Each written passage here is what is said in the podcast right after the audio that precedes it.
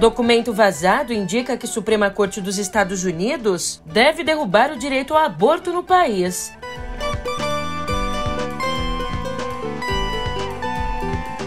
E aqui no Brasil, Bolsonaro é pressionado pelas promessas de reajustes a servidores.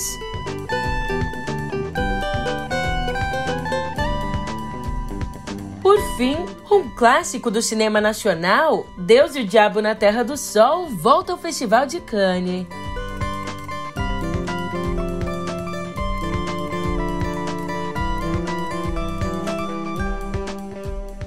Um ótimo dia, uma ótima tarde, uma ótima noite para você. Eu sou a Julia Keck e vem cá, como é que você tá, hein? Terça-feira, dia 3 de maio, e hoje o nosso papo começa longe. Começa lá nos Estados Unidos. Ou nem tão longe assim, considerando o tema, a onda conservadora. Bom, eu já te explico tudo isso no pé do ouvido. Música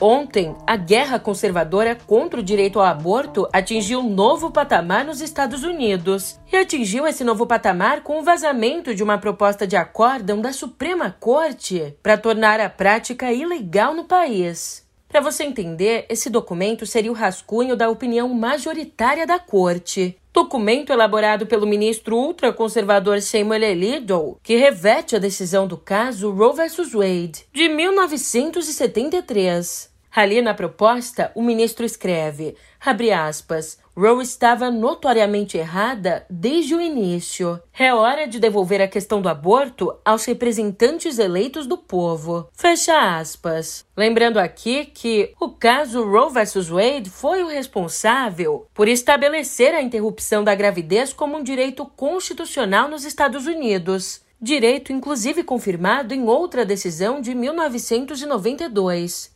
Aliás, desde que o ex-presidente Donald Trump estabeleceu uma maioria conservadora de 5 a 3 na corte, os estados do Sul vêm aprovando leis anti-aborto, apostando na reversão de Roe vs. Wade.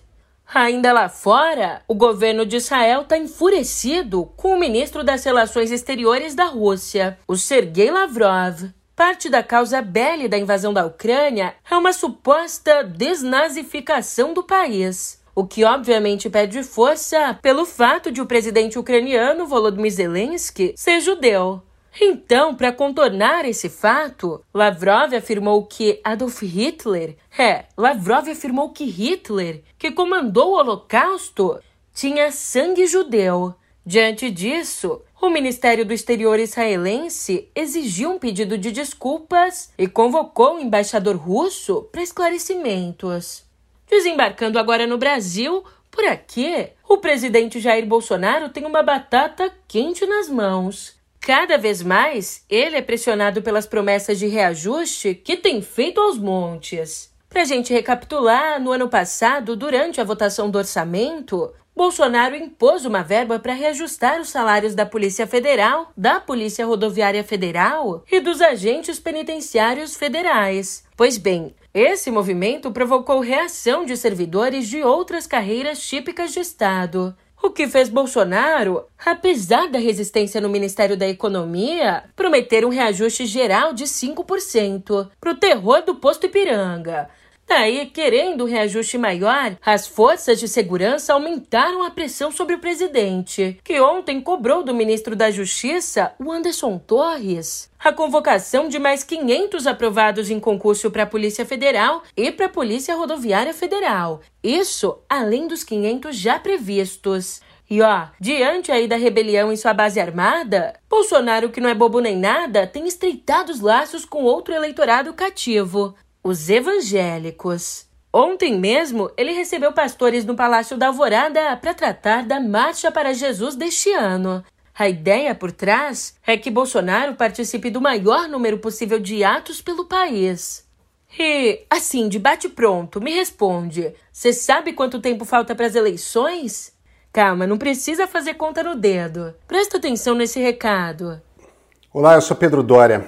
Apertem os cintos porque o cronômetro já disparou.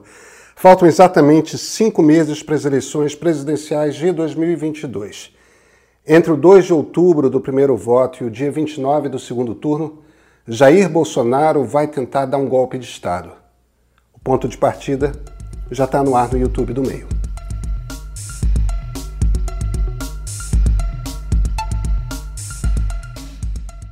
Voltando ao noticiário e ainda falando sobre as eleições, em que pese a presidência da República e os governos estaduais, existe uma disputa encarniçada na eleição desse ano. A disputa pelo título de deputado federal mais votado em São Paulo, o que geralmente implica o mais votado do país. Se a gente for olhar para trás, ali em 2018, embalado pela onda conservadora, Eduardo Bolsonaro nadou de braçada estabelecendo o recorde histórico de 1.843.735 votos. Mas, esse ano, o 03 tem concorrentes de peso.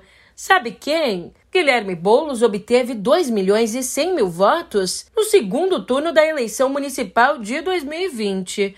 Além dele, Sérgio Moro encarna o lavajatismo rompido com Bolsonaro. Já no Rio, a situação é um pouco mais difusa. Dois importantes puxadores de votos para a Câmara, o Marcelo Freixo e o Alessandro Molon, ambos do PSB, tentam agora mudar a trajetória. Freixo na disputa pelo governo e Molon pelo Senado.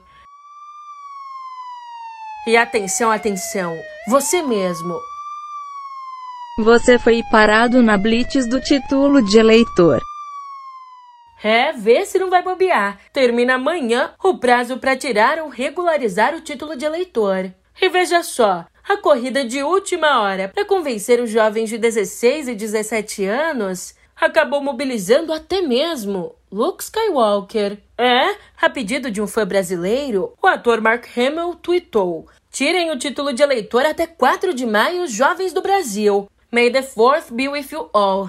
Tá, cá entre nós que o ator twitta qualquer coisa que um fã brasileiro peça. Mas, em minha defesa, Leonardo DiCaprio, Mark Ruffalo e fãs de personagens da Marvel, de artistas brasileiros, entre outros, entraram no movimento, que inclui também grupos bolsonaristas.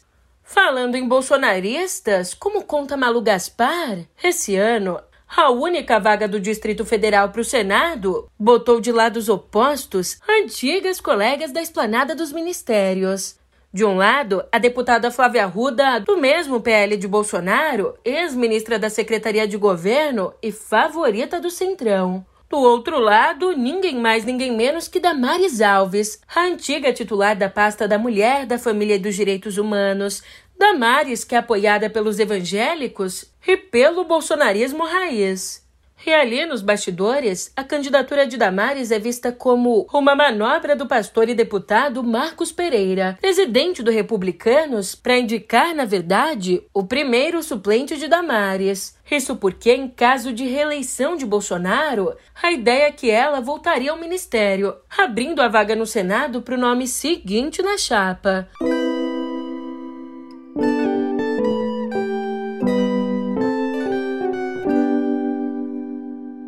Aqui em Viver eu te conto que, por mais que as crianças sejam mais resistentes ao coronavírus, os médicos percebiam que entre as infectadas eram comuns casos mais graves da doença. Agora, pesquisadores da Austrália e da França acreditam ter descoberto dois mecanismos que deixam as crianças mais vulneráveis. Ali, examinando 33 pacientes pediátricos infectados, os cientistas descobriram que todos desenvolveram síndrome do desconforto respiratório agudo ou síndrome inflamatória multissistêmica. Inclusive, essa provoca inflamações em vários órgãos vitais. Daí, a pesquisa identificou 85 proteínas causadoras da síndrome do desconforto respiratório agudo e ainda 52 proteínas causadoras da síndrome inflamatória multissistêmica. Portanto, a expectativa é que a identificação dessas proteínas permita antecipar diagnósticos e prevenir as formas mais graves da doença até que as crianças estejam, assim como a gente, com a cobertura vacinal completa. Mudando de assunto, eu te conto que nos 122 anos em que a temperatura é medida na Índia, nunca fez tanto calor. Agora os termômetros estão marcando 50 graus e eles não devem baixar até julho, quando começa a estação das chuvas. Por lá, as altas temperaturas têm adoecido as pessoas, os animais, comprometido o fornecimento de energia elétrica e queimado os trigais. Vale a gente lembrar que a Índia é o segundo maior produtor mundial de trigo. E contando ali o vizinho Paquistão, um bilhão de pessoas estão sofrendo os efeitos do aquecimento no subcontinente.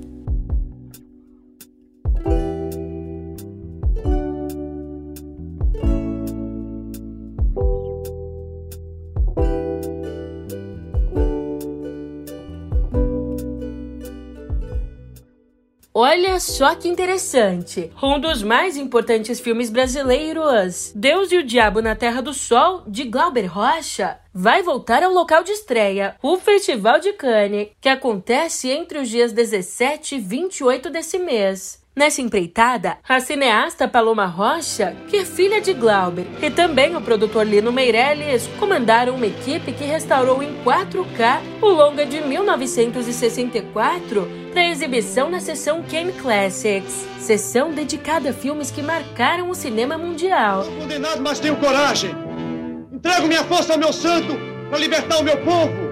Louvado seja nosso Senhor Jesus Cristo contando a história de um casal que foge de um assassino no interior do Nordeste dos anos 30. O filme estreou em Cannes em 64 e foi indicado à Palma de Ouro.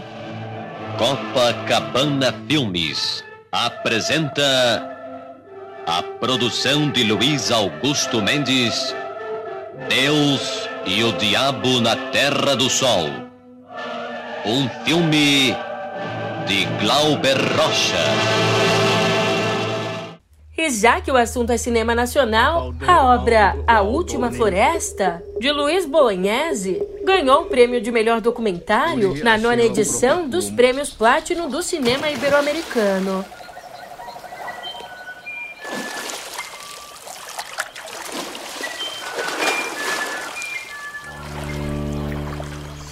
Yanomami Yamaku Sayo Arretoimimaki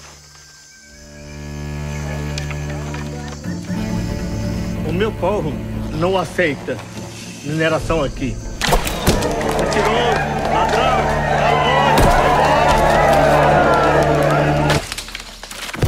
O tema do documentário não podia ser mais atual. Simplesmente, a obra aborda a luta dos Yanomami contra o garimpo ilegal nas terras deles.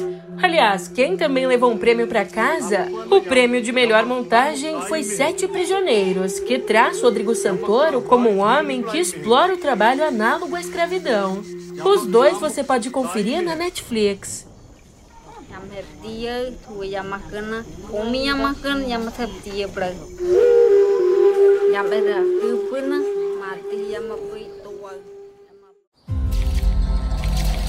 где обычный учитель истории взял 2 миллиона для взноса в Центр избирком? Вот как раз на этот вопрос я отвечу без труда.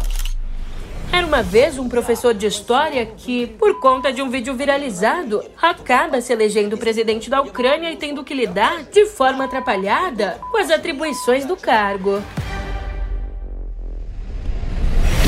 Батя сказав, що ви красава.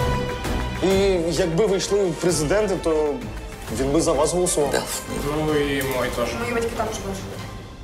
E era uma vez um comediante, o Volodymyr Zelensky, que, com a fama conquistada no papel desse professor, elegeu-se presidente de verdade e agora está enfrentando a invasão russa. Fato é que a série que provocou esses fatos improváveis a série Servo do Povo chega ao Brasil na Netflix no dia 16. E não chega sozinha, não. Chega junto com longa-metragem que reúne o mesmo elenco e os mesmos personagens.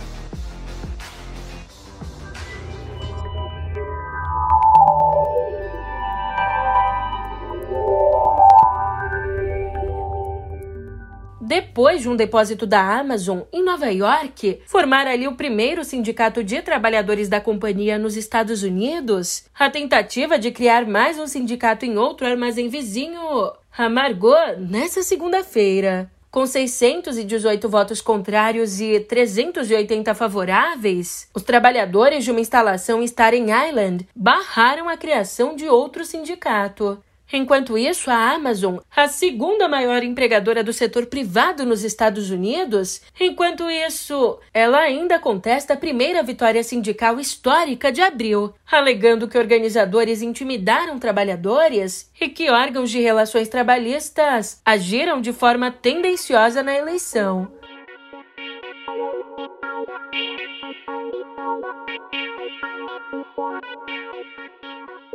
E a União Europeia acusou a Apple de violar a lei de concorrência do bloco e de abusar de uma posição dominante no mercado de pagamentos contra empresas rivais. A União Europeia questiona a Big Tech exatamente sobre a decisão da Apple de não abrir o padrão de comunicação sem fio por aproximação dos iPhones para aplicativos de terceiros restringindo assim o uso do recurso a bancos e instituições financeiras via Apple Pay. Se a denúncia for confirmada, a companhia poderá enfrentar multas no valor de até 10% do faturamento global.